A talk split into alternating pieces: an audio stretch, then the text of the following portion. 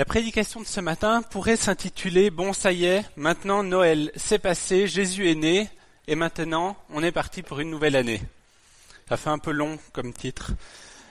Mais cette prédication, elle se veut avant tout être une réflexion sur le monde qui nous entoure et sur la place que nous avons ce début d'année pour notre vie personnelle, notre vie de témoin, là où Dieu nous a placés dans nos associations, dans nos emplois. Et durant ces dernières semaines, plusieurs personnes m'ont parlé avoir lu ou relu le livre de Job. Et je m'y suis également attelé et j'ai trouvé finalement la, base de mon propos pour cette matinée. Alors pour vous faire un résumé du livre, car ce matin on n'aura pas vraiment le temps de le lire en entier, on va lire que quelques chapitres, quelques passages, on peut dire que le livre de Job raconte l'histoire de Job, un homme juste et droit, et pourtant, Dieu permet que cet homme connaisse de terribles malheurs. Trois de ses amis viennent le voir, font silence pendant sept jours. Et après ces sept jours, Job prend la parole et se plaint, commence à se plaindre de ce qui lui arrive. Il regrette d'être né, il est en pleine dépression. Ensuite, dans la partie centrale de ce livre, on nous présente, sous la forme de poèmes et de dialogues, des dialogues entre Job et ses amis, Eliphaz, Bidal et Sophar, et ses amis tentent de persuader Job qu'on ne peut pas souffrir sans avoir été coupable de quelque chose. Et Job tente de rétorquer, de répondre en clamant son innocence. Et par-dessus ce dialogue, qui ne mène finalement pas à grand-chose, Job se plaint du silence de Dieu. Mais où, es-tu Dieu? Là, quand j'ai besoin de toi, là, quand je suis dans, dans la galère. Et pourquoi Dieu le laisserait-il souffrir de cette manière? Alors à ce moment-là du, récit, un nouveau personnage apparaît, Eliou, et prend longuement la parole en, en fin de livre. Il critique les attitudes de Job, de ses amis. Il est plus jeune que les amis qui sont là précédemment, mais intervient alors avec sagesse et présente des nouvelles théories autour de ce que vit Job et affirme qu'il arrive que des justes souffrent. Et par la souffrance, en effet, Dieu met les êtres humains à l'épreuve et les éduque. Finalement, Dieu répond enfin à Job. Il détourne l'attention du problème personnel qu'il y a et l'invite à regarder le monde que Dieu a créé. Dieu est le maître de la création et des animaux. Et finalement, en fin de récit, Dieu donne raison à Job et lui redonne ce qu'il avait perdu santé, famille, bien. Et ce récit propose d'aimer Dieu de façon gratuite et non pas pour être récompensé et recevoir du bonheur. C'est pas du donnant-donnant, c'est on aime Dieu. On voit là pour un, résumé, un petit fil rouge de, ce livre. Comme on le disait tout à l'heure, de par la, présidence de Vincent, des prières, on est en début d'année et, euh, ce début d'année est parfois l'occasion de faire euh, des bilans, de se donner des nouveaux objectifs pour euh, la période qui arrive. C'est aussi une occasion de changement, changement d'habitude dans notre vie, changement professionnel, et de mettre en c'est aussi l'occasion de mettre en évidence ce qui s'est bien passé, ben des autres choses qui sont peut-être un peu moins bien passées, de se repositionner, de changer de cap et d'objectif. Et ce, finalement, personnellement, mais aussi vis-à-vis de Dieu. Et cela vis-à-vis de Dieu, parce que c'est quand même le, le, sens de mon propos ce matin, cela peut se faire de différents axes là aussi. On peut remettre, faire le bilan et remettre refaire les choses différemment vis-à-vis de notre relation avec Dieu, mais aussi de notre partage de ce que Dieu a fait pour nous envers nos amis et nos connaissances. Donc notre relation directe à Dieu ou notre témoignage auprès de notre entourage. C'est l'occasion de changer de direction, et ce, pourquoi pas avec d'autres, pour s'engager et s'encourager mutuellement. Et pour réfléchir autour de cela, je vous invite à ouvrir vos Bibles autour du, du chapitre 42, et on va le lire. Job 42. Alors pour ceux qui ne sauraient pas vraiment où trouver euh, le livre de Job, il faut ouvrir la Bible en son milieu. On arrive normalement à peu près sur les psaumes. Et juste avant les psaumes, c'est le livre de Job. Pour ceux qui n'ont pas de smartphone. Lecture du chapitre 42. Job répond alors, répondit alors à l'Éternel. Je sais que tu peux tout et que rien ne peut faire obstacle à tes projets. Qui ose, disais-tu, obscurcir mes desseins par des discours sans connaissance Oui, j'ai parlé sans comprendre, de choses merveilleuses qui me dépassent, que je ne connaissais pas. Écoute, disais-tu, c'est moi qui parlerai. Je vais te poser des questions et tu m'enseigneras. Jusqu'à présent j'avais seulement entendu parler de toi, mais maintenant mes yeux t'ont vu. Aussi je me condamne, je regrette mon attitude en m'humiliant sur la poussière et sur la cendre. Après avoir dit ces choses à l'Éternel, ces choses à Job, l'Éternel s'adressa à Eliphaz de Théman et lui dit Je suis très en colère contre toi et tes deux amis, car contrairement à mon serviteur Job, vous n'avez pas parlé de moi correctement. Procurez-vous donc maintenant sept veaux et sept béliers, et allez trouver mon serviteur Job. Vous offrirez ces animaux pour vous en holocauste, et mon serviteur Job priera pour vous. C'est par égard pour lui que je ne vous traite pas selon votre folie, car contrairement à mon serviteur Job, vous n'avez pas parlé de moi correctement. Eliphaz de Théman, Bidal de Soula, Sophar de Naaman allèrent accomplir ce que l'Éternel avait demandé. L'Éternel lui égare à la prière de Job. Puis, lorsque Job eut prié pour ses amis, l'Éternel le rétablit dans son ancienne condition. Il donna même à Job deux fois autant de biens qu'il avait possédés. Tous les frères et sœurs de Job et toute connaissance vinrent lui rendre visible. Ils partagèrent un repas avec lui en sa maison, ils le consolèrent et lui témoignèrent de toute compassion, toute leur compassion, pour tous les malheurs que l'Éternel lui avait envoyés. Chacun d'entre eux lui donna une pièce d'or et un anneau d'or. L'Éternel bénit le reste de la vie de Job, plus que la première partie, si bien qu'il posséda quatorze mille moutons et chèvres, six mille chameaux, mille paires de bœufs et mille ânesses. Il eut aussi sept fils et trois filles. Il nomma la première Yémina, tourterelle, la deuxième eut pour nom Ketsia, fleur de cannelle, et la troisième Keren Apouk, phare à paupières. Évidemment. On ne pouvait trouver dans le pays entier des femmes aussi belles que les filles de Job. Leur père leur donna une part d'héritage au même titre qu'à leur frère. Après cela, Job vécut encore cent quarante ans, de sorte qu'il vit ses descendants jusqu'à la quatrième génération, puis Job mourut rassasié, âgé et rassasié de jours. Job répond en ses débuts de chapitre à l'Éternel. Et dans cette conclusion, bilan que l'on peut faire de ce livre de Job, de nombreux attributs ressortent. Le bilan de, cette vie de, Job et de cette euh, histoire qui nous est contée, on peut voir que Dieu est omnipotent, dès le verset 2. Un Dieu qui peut tout, rien ni personne ne peut l'empêcher, ni n'a pu l'empêcher d'accomplir les plans qu'il avait établis pour Job. Et cet aspect-là, on peut se l'approprier à nous-mêmes. Dieu est omnipotent, il est présent et il voit tout ce qu'il se passe. Un Dieu qui a aussi une vision pour nous. Il avait une vision pour Job, on nous le rappelle au verset 2. Il a, il a des projets pour nous en ces débuts d'année. Un Dieu plein de sagesse, nous raconte le verset 3, et ce, verset 3 fait référence au discours de ses amis. Ce temps de bilan donne aussi l'occasion de se repentir. Job dit également au verset 3, J'ai parlé sans comprendre, je me suis trompé, et dans cette même logique, je me suis trompé et je veux changer d'objectif.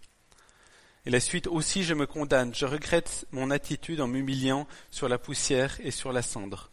Au verset 6. Je m'humilie, je me condamne, je veux changer d'objectif.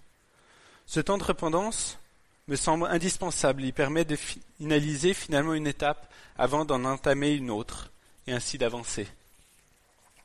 Finalement, c'est un changement d'attitude qui intervient.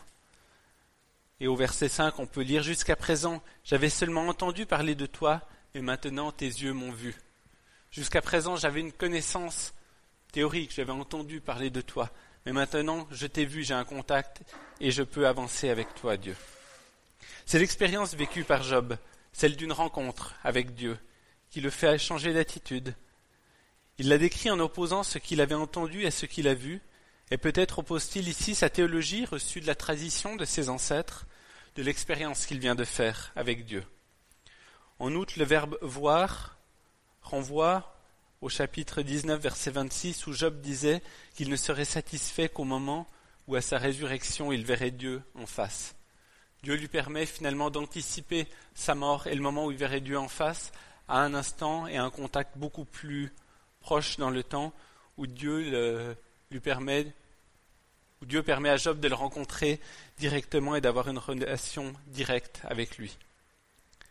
Et là, on est dans l'Ancien Testament. La relation n'était pas aussi facile avec notre Créateur qu'après la venue de, Jésus-Christ. Et cette expérience, voilà qu'il ne croyait faire que dans l'au-delà, il vient de la faire dans sa vie. Il a compris que Dieu lui était favorable dès à présent. Il a appris le contentement dans sa situation présente, chose qu'il refusait alors. Job cependant n'a rien vu. Il a seulement entendu parler de, il a seulement entendu Dieu lui parler. Mais la parole de Dieu est vivante, elle porte la présence divine par le Saint-Esprit qui l'accompagne. Et ainsi Job est rentré en relation particulière avec Dieu, plus directe, et c'est encore ce que traduit l'opposition entre voir et l'entendre. Faire un bilan annuel, c'est aussi intéressant pour nos vies personnelles. Comment est-ce que je perçois Dieu aujourd'hui? Comment je le considère? Quelle relation j'ai au jour d'aujourd'hui avec lui? C'est aussi l'occasion de lui demander pardon pour nos manquements, nos mauvaises habitudes. Et quand même, c'est l'occasion de changer d'habitude, de se, donner des objectifs, lui demander de nous ouvrir les yeux, de nous rapprocher de lui et de conserver cette attitude sur le long terme, lui demander son accompagnement et son aide pour que durant les douze mois qui suivent, eh ben, on puisse continuer dans les objectifs qu'on s'est fixés. Il faut garder l'humilité nécessaire et peut-être aussi la confiance et l'écoute de nos frères et sœurs dans l'Église afin d'avancer ben, en sagesse et en connaissance de lui.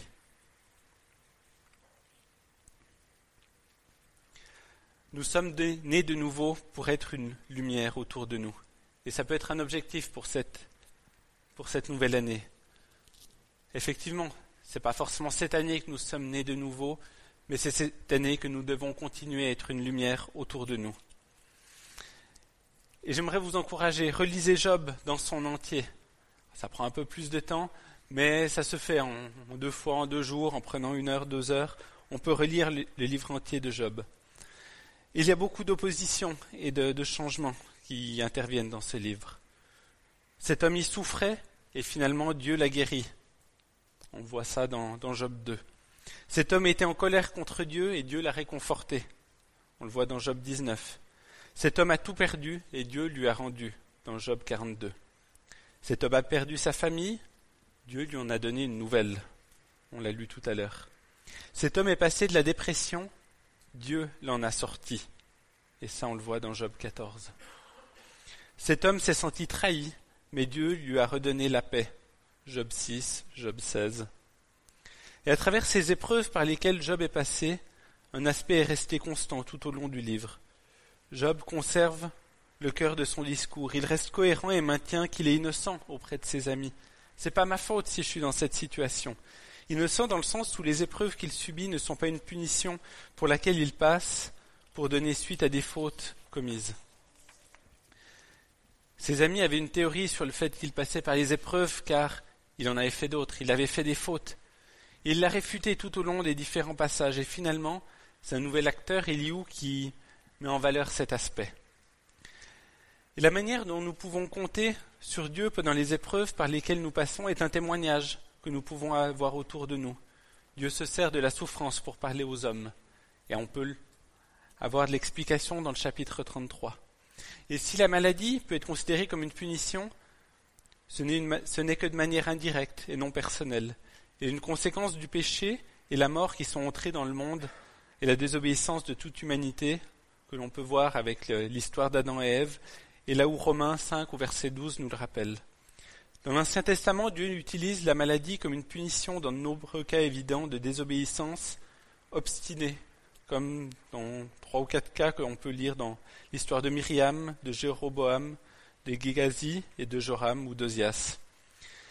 Mais l'Écriture n'établit pas de lien automatique et systématique entre une maladie et un péché particulier. Et Jésus en parle aussi, plus récemment. Qui a péché, cet homme ou ses parents, pour qu'il soit né aveugle? Et Jésus répond, ce n'est pas lui ou ses parents, qui est péché, mais c'est afin que les cuves de Dieu soient révélées en lui. Et c'est une histoire qu'on peut lire dans Jean 9, les versets 2 et 3. Jésus oriente ainsi le regard des auditeurs vers Dieu et non vers une recherche stérile de motifs de culpabilité. Et même s'il y avait une motif de culpabilité qui est trouvé, bah finalement ça mènerait pas beaucoup plus loin, parce que la conséquence serait la même. En revanche, il est vrai que la maladie peut avoir une fonction pédagogique pour nous appeler à une vie plus saine. Elle peut nous servir d'avertissement. D'ailleurs, c'est l'utilité première d'une punition. Elle est censée nous ramener et ramener les élèves récalcitrants dans le droit chemin. Et on peut les lire dans Deutéronome 7, au verset 12 et verset 15. Mais comme toute épreuve, elle peut nous aider à rester dans une attitude de confiance et de dépendance vis-à-vis -vis de Dieu. Elle peut contribuer, comme le dit l'apôtre Paul, à nous empêcher de nous enorgueillir. En 2 Corinthiens 12, verset 7. C'est le cas de Job. Sa maladie n'était pas le résultat d'une quelconque désobéissance, mais un test de fidélité envers Dieu. On peut le lire dans Job 2, verset 5. En faisant, en ayant fait le choix de suivre Jésus-Christ comme Seigneur et Sauveur, c'est comme un mariage, pour le meilleur, pour le pire. Il n'y aura pas que des jours heureux, il y a des jours où c'est plus compliqué. Comme avec des enfants, il y a des nuits où ça se passe bien, puis il y a des nuits où c'est plus compliqué, ça peut en parler à d'autres. Mais à travers tous ces instants, la manière par laquelle nous passons par ces épreuves, aussi difficiles soient-elles, est un témoignage que nous pouvons avoir auprès de notre entourage. Soyons vrais, soyons simples, authentiques auprès d'eux. Car c'est comme cela qu'ils verront comment nous vivons avec Dieu qui est en dessus de toute chose. Nos amis, nos connaissances qui nous savent chrétiens, ah, bah, il a son Dieu. Mais voir que oui, on a aussi des galères, mais qu'on compte sur un ami fidèle pour passer par, euh, par ces épreuves, eh ben, c'est un sacré témoignage. Et je crois qu'on pourra dire, et que l'on pourrait dire, des galères, on en a eu les dernières, mais on en aura aussi cette année. Mais Dieu est là, et au-delà du témoignage que nous désirons avoir, c'est un aspect plus personnel que j'ai désir développer. À travers les moments difficiles, Dieu, ben, il va s'en servir pour nous parler. Dieu est là et de la même manière que commence Genèse 1 au commencement, Dieu créa le ciel et la terre. Nous pouvons prendre cette base comme solide, sûre, fiable. Dieu est là tout au long des événements de notre vie. Dieu est juste aussi. On l'a vu, Dieu n'est pas à la source de la souffrance, mais il peut s'en servir pour parler aux hommes. C'est le thème du chapitre 33 de Job où Eliou prend position contre Job. Entre les versets 14 et 19, on peut lire, dès le verset 14, Et pourtant, Dieu nous parle, tantôt de manière, puis tantôt d'une autre, mais l'on n'y prend garde, on n'y prend pas garde. Il parle par des songes et des visions nocturnes, quand un profond sommeil accable les humains endormis sur leur couche. Alors il se révèle à l'oreille des hommes scellant les instructions dont il les avertit, afin d'écarter l'homme de ses agissements, de le préserver de l'orgueil. Ainsi le garde-t-il hors de la tombe, il le préserve des coups de javelot, ou encore il corrige l'homme par la souffrance qui le tient sur sa couche lorsque ses os s'agitent sans arrêt. Dieu nous parle et on peut compter sur lui. Et j'aimerais finalement, en cette, euh, cette dernière partie, conclure en partageant avec vous deux aspects. Une mise en garde, une mise en garde et un encouragement ce début d'année. Quand tout est sombre pour l'un de nos frères et sœurs, soyons là, autour de lui.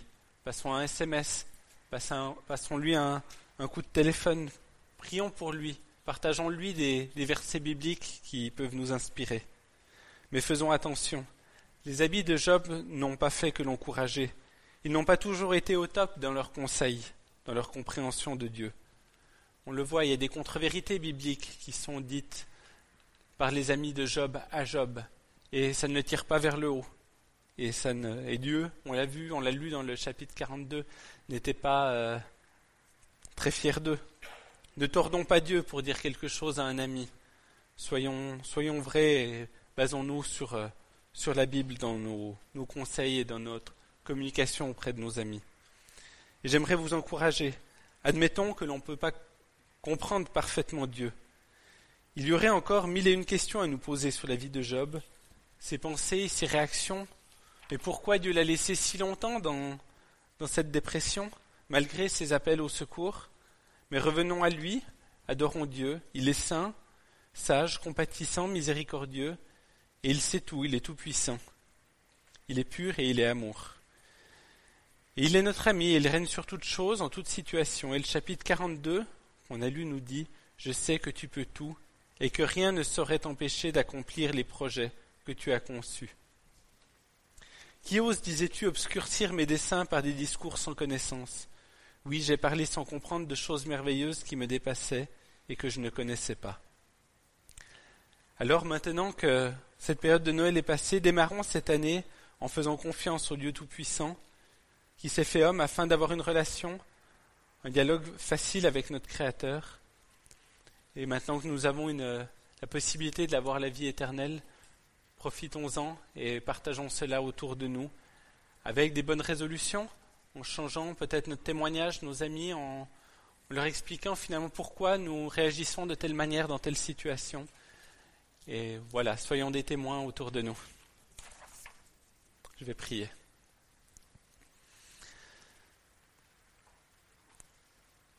Seigneur, je te remercie car euh, au commencement tu étais là et cette phrase, elle s'applique encore aujourd'hui. Aujourd'hui tu es encore présent auprès de nous et quelles que soient les situations de notre vie, nous voyons, nous avons la, la Bible comme référence sûre et solide. Nous savons que, que tu nous accompagnes à chaque instant, que tu es présent à chaque étape de notre vie et nous pouvons te faire confiance pour, euh, pour chacun des instants.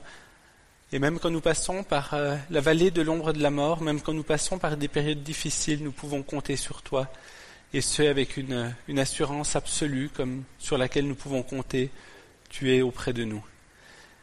Seigneur, en ce début d'année, je veux, te demander de, me donner la persévérance, je veux te, de, te demander de nous donner la persévérance pour que nous puissions compter sur toi dans, nos galères que nous avons, que nous allons avoir, mais aussi dans, le témoignage que nous pouvons avoir auprès de, autour de nous, afin que nous puissions te mettre à la première place et que nous puissions être des, témoins par, par cet intermédiaire-là.